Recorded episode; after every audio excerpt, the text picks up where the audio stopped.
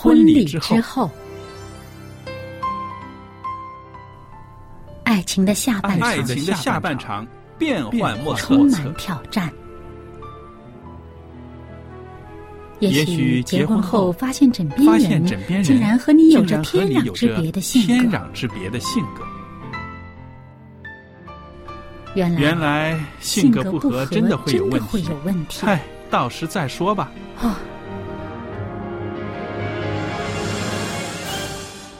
婚姻充满了不可思议的惊叹和风险，难以理解的神秘和惊奇，独特的喜悦和哀伤。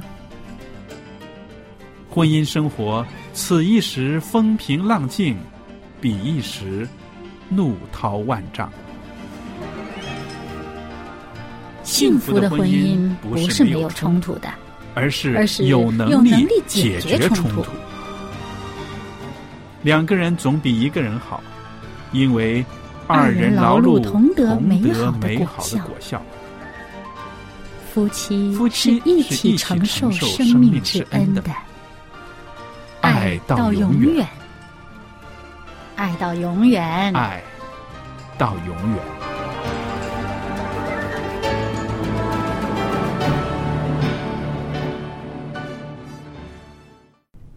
听众朋友，大家好！您现在收听的是希望之声福音电台，我是肖佳丽，在这为您主持婚礼之后节目。那今天呢是婚礼之后节目的周日版，我们有我们的来宾明音在这里。明音你好，佳丽你好，各位听众你们好。那每次呢和明音坐在这里的时候呢，我们都会谈谈啊关于亲子教育方面的一些事情。尤其呢，我们两位呢都是母亲，嗯，我们在教孩子的过程中呢，啊也有很多的感受，也希望呢，呃，我们跟听众朋友呢分享一些啊好的方法，嗯，积极的方法，嗯，让我们。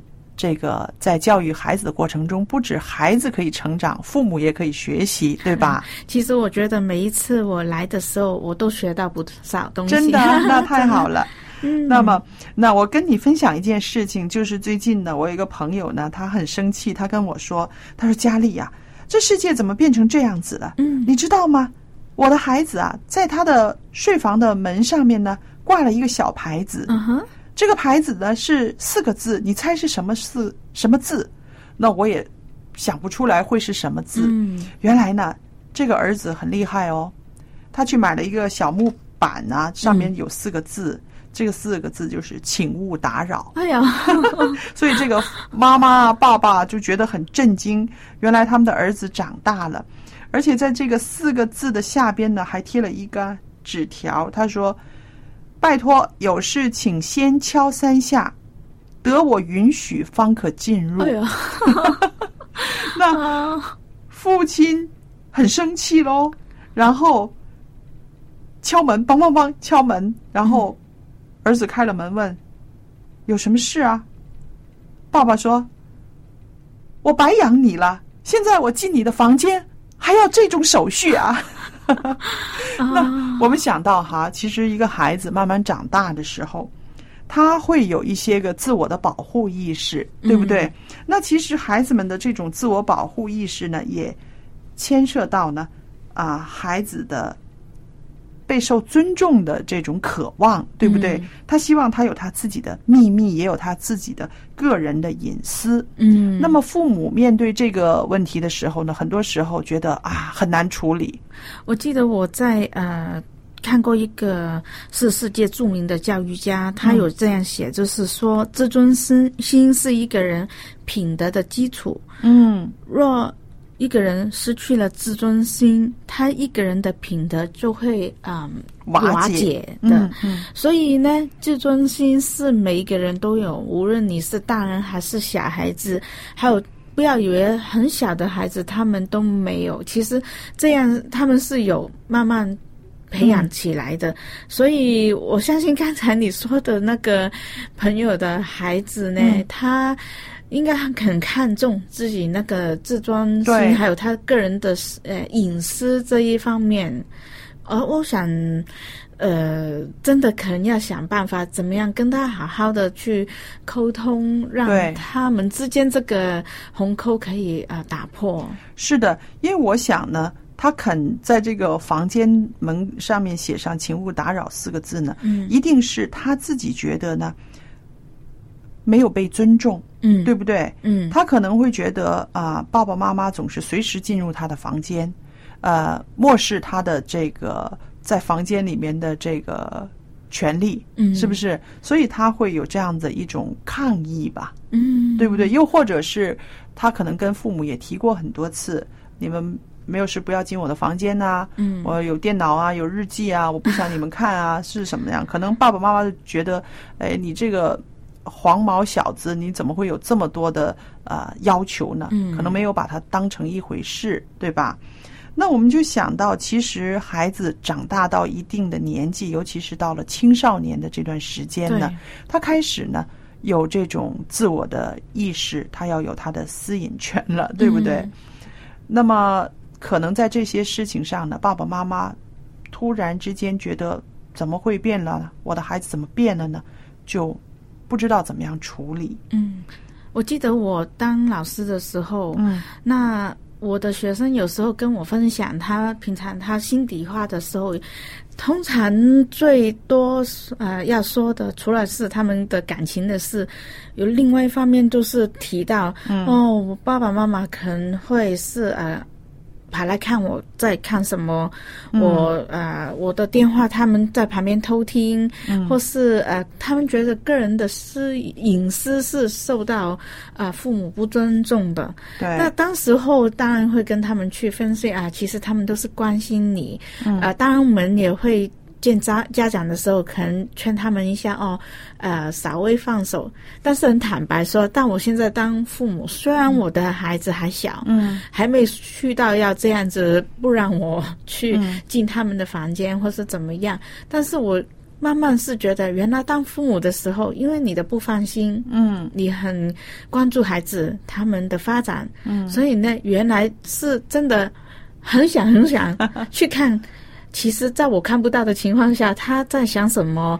他在写什么？他跟什么人沟通？原来这真的当了妈妈妈以后，这个感觉真的来了。那我跟你说啊，有的时候啊，父母的这种关心、这种看呢，会让孩子觉得很反感，你知道吗？嗯。因为有一个男孩子呢，他在日记里面他这样写，他说：“我看书、写作业的时候，有时候写着写着。”我感到背后喘气声，我猛一回头，发现我爸正在偷偷的看着我。每当这个时候，我就觉得自己好像做错了事，我气得要跟他们吵，对他们这样子长长的要看我做什么，我觉得他们没有尊重我。嗯，我对他们很反感，虽然他们是父母，也不能例外，我对他们反感。那我就看到，我说原来看着孩子学习呢，还会引起孩子的反感哦。嗯，那这件事情就说明了孩子需要爸爸妈妈的尊重，也需要理解。嗯，那原来孩子们他们也有自尊。嗯，这肯定是有的了。但是没有想到你就是这样子关心哈，你就是太过分的干预他的生活呢，让他感觉到他的不被信任。嗯，那这种现象我想很普遍嘛。我们常常都想看看孩子你在干什么。我的女儿在那边低头在弄她的电话的时候，我总会瞄一瞄 你在干什么。嗯，那有的时候她也就是说，她一看我瞄她，她马上就跟我解释，我现在在回答同学一个功课上的问题。那我想，如果我们在这方面太多的疏忽的时候，父母和孩子的这个冲突呢，肯定会越来越多的，对吧？我同意，因为以前我们可能年轻的时候，我们是用跟朋友、跟同学啊打电话沟通。那因为打电话你会发声，对，那父母还是会偷听到 你们的内容，但现在这一代，他们可能是用手机发那个信息啊，嗯。这样子的时候没有声音，那父母要了解的时候，更加不可以透过电话，就、嗯。就会很担心，一直在看自己孩子在按在按的时候，心里就会在想，你到底在打什么打什么？我、为什么这么投入啊？是。所以很自然，大家都会想了解，知道对方在做什么。嗯，所以这一点是蛮蛮充满挑战的，我觉得。真的是充满挑战。那我不知道现在呢还有多少人呢？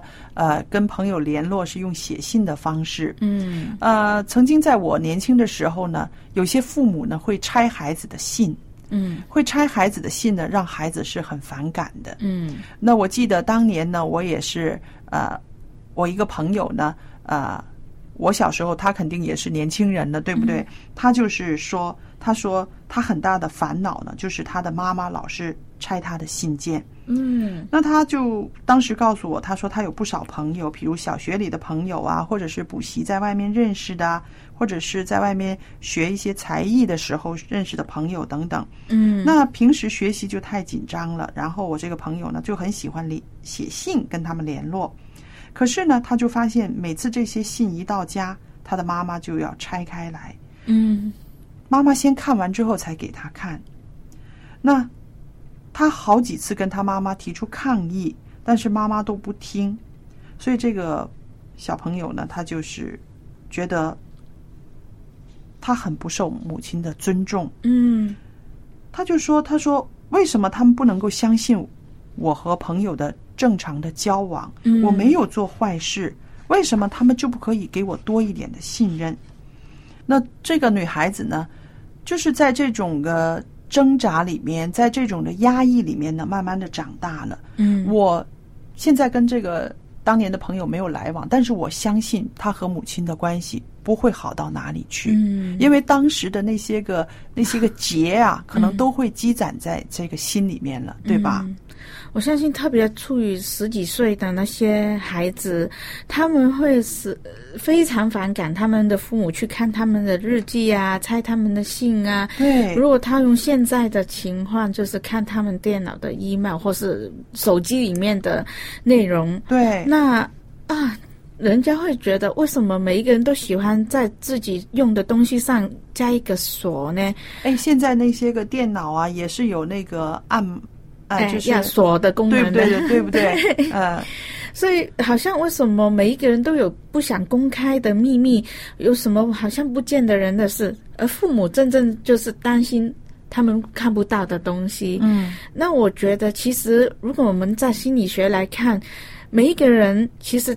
踏入那个青春期的时候，嗯他心理上真的是有一些变化。是他们年龄增长的时候，他们对父母的依赖就会慢慢减少，对，他们独立的意识也会加强。嗯那当他变成一个成人的时候，他开始希希望别人尊重他们的自主性、独立性。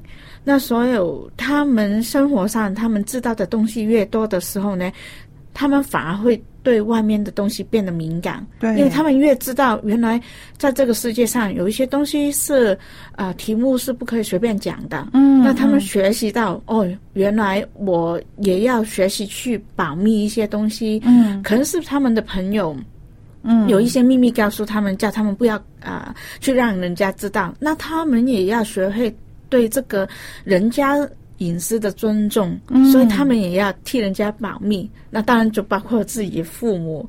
所以呢，我想他们的感情就变得比较细腻起来。那许多想法就刚在开始建立起来的时候，就会跟父母好像有一种距离。对那对作为父母的话，可能就会看到自己的孩子从这么依赖自己，慢慢变成他们好像跟他们自己有一个距离，距离那个感受可能真的不太好。是，但是其实我想，作为父母的，当你看到你的孩子开始有这种变化的时候，心里面可能会不舒服，但是也要高兴，就是证明我们的孩子的内心世界呢已经丰富了很多了，对不对？因为小的时候他觉得没有什么事情是可以放在心里的，所有的事情都可以跟父母讲，所有的喜怒哀乐都可以表现出来。嗯，但是慢慢慢慢，他长大的时候呢，他开始像你刚刚说的，他开始学到了一些成人世界的一些规矩，对不对？有一些是要保密的，有一些是呃有禁忌的，不应该说出来的。嗯，这就是他一种成长的一种现象了，对不对？还有呢，就是说啊，一个孩子。慢慢长大的时候呢，他其实也是要开始离开、脱离父母了。我们说这个青春期应该是第二次这个脐带被剪开了，对不对？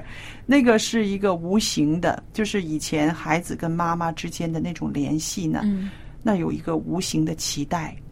我认识有朋友，他的孩子。就是踏入这个青春期，嗯，那他们也分享，哦，他们很担心，嗯，那我们也有说，嗯，其实你想想看，你在这个年龄的时候，其实你也在做同样的事情，嗯，你就是会有一些东西不让你的父母会去知道，你希望是拥有自己的秘密这样子。那他们有时候就说，就是因为我经历过，我就知道，可能。我更加要小心我自己的孩子会不会在这个时期，嗯啊，走入啊一些啊偏差的地方。那我觉得父母其实也要哦学习，在某程度上是要放开一些手，是。然后呢，是怎么样用你的沟通的方法、爱的表达，去让孩子去知道你的关心是希望他不要走偏差，对，而不是。撑入他的私隐里面，去找出他到底是走的对还是不对。是，像你刚刚所提到的，青春期的孩子会遇到一个问题，就是啊，异性交友的问题，对不对？这个时候呢，是一个很重要的时期。爸爸妈妈怎么样去面对处理？孩子的这个跟异性朋友的交往呢，其实很影响这个孩子将来他交朋友、他的婚姻这些方面的。嗯，有一位父亲就蛮聪明的，嗯，呃，在这个事情上呢，他挺有智慧的。那有一天呢，这个儿子就跟他爸爸说：“他说爸，我看上了一个女生，嗯，很棒，她又漂亮，又有智慧，又好，心地又好。”我能跟他结婚吗？真的是一个孩子哈，这个一看上人家就觉得可以结婚了。然后他爸爸也很聪明，没有说泼他一头冷水啊。爸爸说：“好啊，你能看上他，他看上你了吗？”嗯，那个这个儿子很自豪的说：“嗯，他也看上我了。”哦，那爸爸还是继续的跟他就是聊下去。爸爸说：“那很好啊，你能被一个女生看中了。”说明你很了不起，嗯，那你能看中一个女生，说明你的眼界开阔了。如果啊，你将来想到哪里去发展，你就跟他继续交往下去。如果你将来想去更远的地方的话呢，嗯，那我看呢，这个问题要思考一下才好啊。嗯，你想跟他结婚，那么现在要跟他很亲密的话，可能。两个人一起出去的机会就比较少了吧？那我看这个爸爸说的很聪明，对不对？他没有用命令的口气说：“怎么可以这么早就谈恋爱呀？嗯，你以后不是还想出国吗？还想留学吗？你这样子有了一个女朋友，你怎么能走啊？”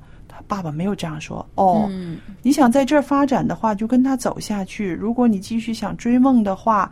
那两个人出去的话，机会就不是很大的了。嗯，然后这个孩子听了之后，他说：“对呀，老爸你说的也对。那我看我再等等再说吧。”那你看哈，这个父亲他又很幽默，嗯，而且呢，他很有智慧的想到了这个孩子要面临的这个选择抉择，对不对？他没有用什么跟踪啊、调查啊，或者是啊。打破砂锅问到底的那种 呃逼宫的方式，对不对？你想怎么样？你想跟他结婚？那你不去上学了吗？那你不去上学，你们以后的生活会怎么样？他没有用这个方式，很幽默。他心想，你就是一个孩子嘛，我也不需要那么认真，所以他处理的很好，也没有伤他们父子的感情。嗯，同时呢，他也给孩子做了一个很好的指导。嗯，所以我觉得孩子大了，心中自然会有不愿告诉他人的秘密。对，呃，尽管孩子他这个内心的世界的秘密可能有正确的，也有错误的东西，嗯，但这个毕竟是他们成长成熟的一个表现，是也是一个很正常的现象，所以父母应该对这个现象。这个改变有一个尊重，嗯，千万不能觉得，因为你现在你的孩子不可以再像以往那样跟自己把所有事情都跟自己说了，嗯，变成这样子的时候，你就变得很着急、很心急，或是甚至要啊紧张到要去偷看、去发掘、找他们那些秘密来看，那这样你们的关系可能会有很大的破坏力。对，是的。因为我想，这个青春期的孩子呢，他们都是很敏感的，是不是？呃，那个自尊心特别强，很难忍受别人的误解啊，或者是偏见。所以，我们做父母的呢，在这个时候只能够试着去了解他们，和他们沟通、闲聊，加强这个家庭里边的这个民主啊、温馨的气氛。因为有的时候不不能够。要求我们的孩子，他一下子就可以成熟到理解我们、体贴我们，对不对？因为他还在成长当中，他还在摸索当中，很多事情他不成熟，他觉得理所当然。那父母的就不能够跟他一样幼稚了，对不对？我们要采取一个啊更好的一个方式，就是用家里面的这个氛围、温柔的方法呢，让孩子还继续的对我们呢有一种依赖。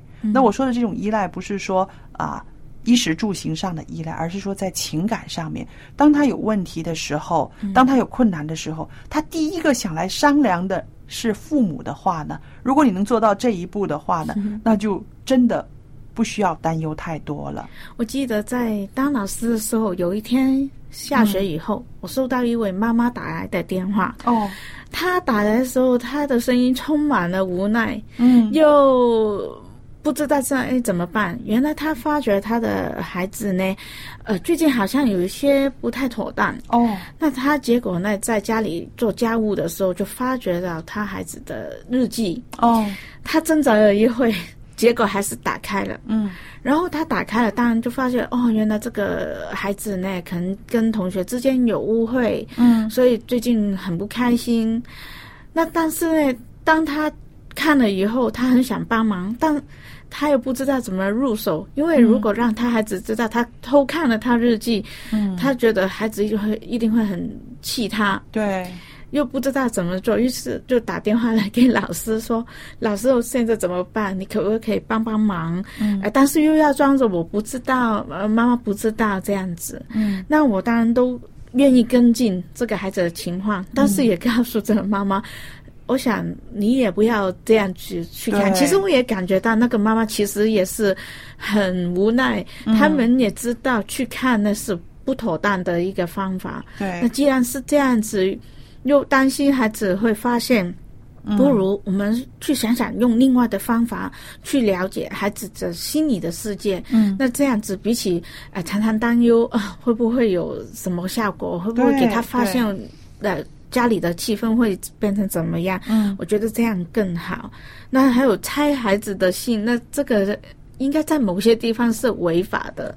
对，所以宪法里面都有写到的。对，公民的通信不可以随便被。父母要小心，现在的孩子蛮厉害的。嗯，有时候我们在新闻上也看到一些孩子去告自己的父母。嗯，哈，说他们做一些事情是违法的。对，所以我觉得。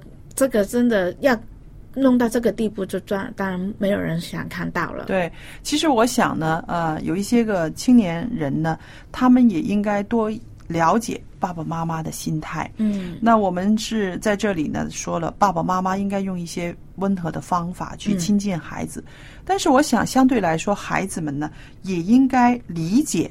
父母的那种担心，嗯，因为毕竟现在这个社会真的复杂很多了，对不对？嗯，很多啊引诱啦，很多啊不健康的东西呢，可能都在我们的孩子的周围。嗯，那爸爸妈妈肯定会担心，因为社会不再是一个很单纯的地方了，对不对？所以他们的担心呢，其实也应该多和孩子们呢沟通。嗯，你不告诉他你担心。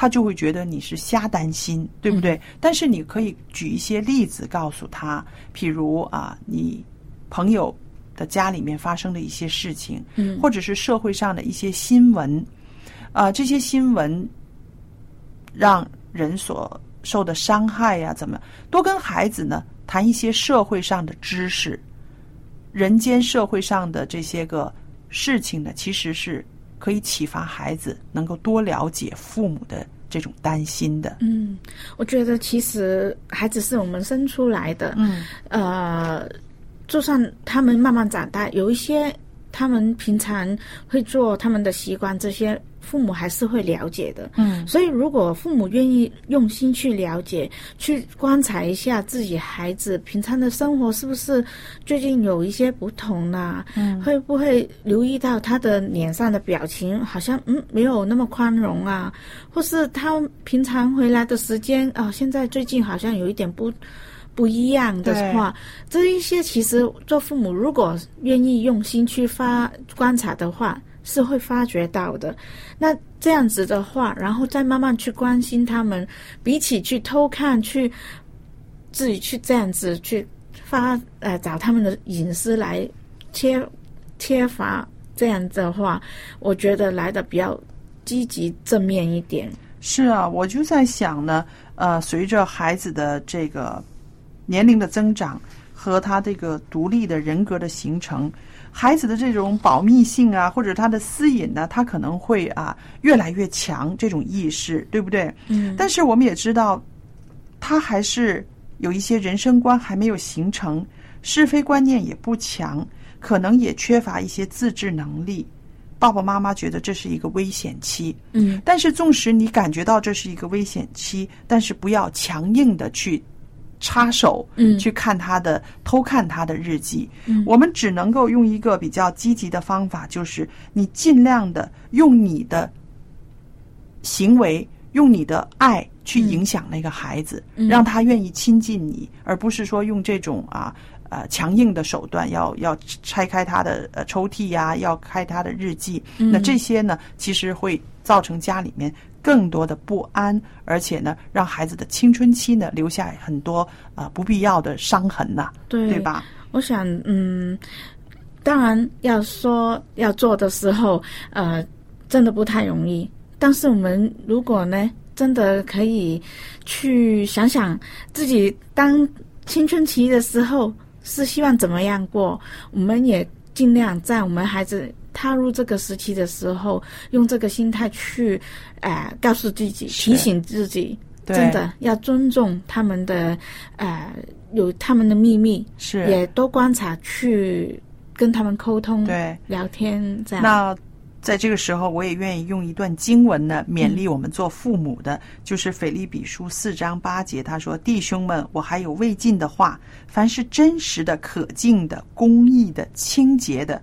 可爱的、有美名的，若有什么德性，若有什么称赞，这些事你们都要思念。”那听众朋友们、爸爸妈妈们，这几句话也可以用在我们做父母的身上。嗯对待我们孩子的时候，我们也要是做一些可敬的、公益的、清洁的、可爱的、有美名的事，对吧？这也是荣耀上帝。嗯那朋友们，今天呢，我和明音在这儿跟大家谈到的这些关于啊教育孩子中的啊我们的一些感想啦，一些啊事实，我们希望听众朋友也有共鸣。